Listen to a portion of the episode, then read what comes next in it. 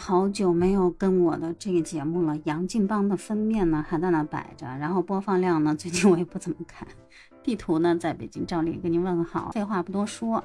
呃，至于我中间隔了这么长时间，为什么没跟人嘛，对吧？我们得有情绪吧。我有心情好的时候，也有心情不好的时候，就是心情不好的时候就自己调节一下。那调节的过程，那我不允许给我自己放个假嘛，让我自己特别 emo 的这个情绪得以缓解嘛。再加上我前段时间我都让幺二零拖走了，对于我这么惜命的人来讲的话呢，那我肯定的，对不对？我先得把自己的身体照顾好。可是呢，又更了，更的原因无外乎就两点：第一，喜欢。第二呢，热爱生命漫长，唯有喜欢和热爱可以支撑你所有的一切。工作和生活都那么无聊了，不妨呢就叨叨叨叨，然后哪怕自己给自己叨叨呢。我在想，等我哪一天跟这个世界告别的时候，我把我这专辑，我是不是可以作为遗产，然后。流传下去，真的想的有点多。废话不多说，今天我们来聊一个话题，聊什么呢？说是最近的一群大妈打卡拍照，又触动了很多人敏感的神经。事情的原因是几个大妈，应该说是一群大妈，然后跑到南京大屠杀纪念馆去打卡拍照。旅游三部曲大家都知道啊，第一步就是买票。各种票，我们经常要抢什么火车票、飞机票，好不容易去到了。第二步肯定就是打卡当地的名胜古迹。那对于南京来讲的话呢，南京大屠杀纪念馆当年死了那么多人，对于国人来讲的话是很有教育意义的。所以很多人去南京必打卡的一个点儿，必定是南京大屠杀纪念馆。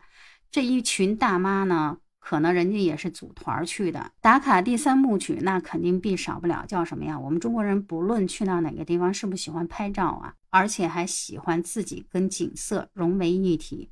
这一群大妈呢，也不例外啊，跑到了南京大屠杀纪念馆。然后当时呢，这群大妈要在那儿打卡拍照，可是，在打卡拍照的过程当中呢，这群大妈是有说有笑，嘻嘻哈哈。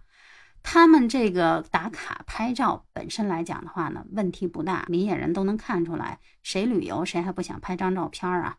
但是问题就出在这儿，你在这么严肃的场合，你还嘻嘻哈哈、打打闹闹的，是不是让人看着有点不太舒服呀？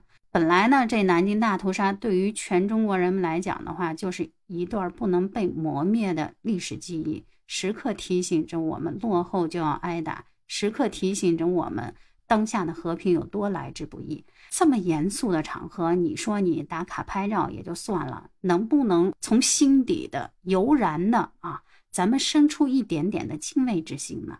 就好像我们不管去什么地方去旅游，佛教圣地也好，你首先是不是要了解当地的风土人情？你了解这个打卡名胜背后的一些故事，然后我们才能端正自己的这个心态。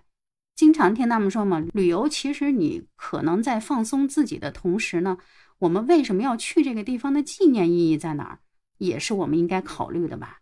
不能说你由着自己的性子，你在一些场合你想笑就笑，你想打闹就打闹，这就有点儿不太合适了。这就好像我们经常说的那句话，就是无知者无畏，因为你对这一块儿不太了解。所以呢，你就表现出来无所谓的一个态度，但这其实肯定是不对的。那映射到我们生活当中也是一样。就比方说我们在职场，在生活当中，你肯定是到什么场合你说什么样的话，对不对？你不可能说你在不同的场合就由着自己的性子来，我想怎么样就怎么样。我们经常天天宣传的口号就是文明从自己做起，但是呢，往往效果差强人意。差强人意的点在于。就是没有认真的理清自己的这个旅游的心态。你旅游是为了什么？是光为了打卡拍照，还是能从这个地方学到什么，或者说是深究一下背后能给我们每个人提醒的这个情绪价值，或者深层次的人生的意义的思考？这可能才是我们旅游的一个终极目标，而不只是为了旅游打卡。更何况这么不合时宜的说说笑笑、打打闹闹的旅游打卡。啊，反正呢，我是挺看不惯这样的行为的，不知道您怎么看呢？欢迎您在我的节目下方留言评论。杨劲邦呢，陆陆续续的会跟起来。那至于更新的这个频率呢，目前来讲的话呢，我不能保证。但是我唯一能保证的一点就是，这就跟我的孩子一样。虽然我这个父母做的有点不太合格，但是不管怎么样呢，我还是得把他照顾起来。好了，那今天的节目就聊到这儿了。在不影响您工作生活的前提下呢，也希望给我一个五星好评。我们下期再见，拜拜。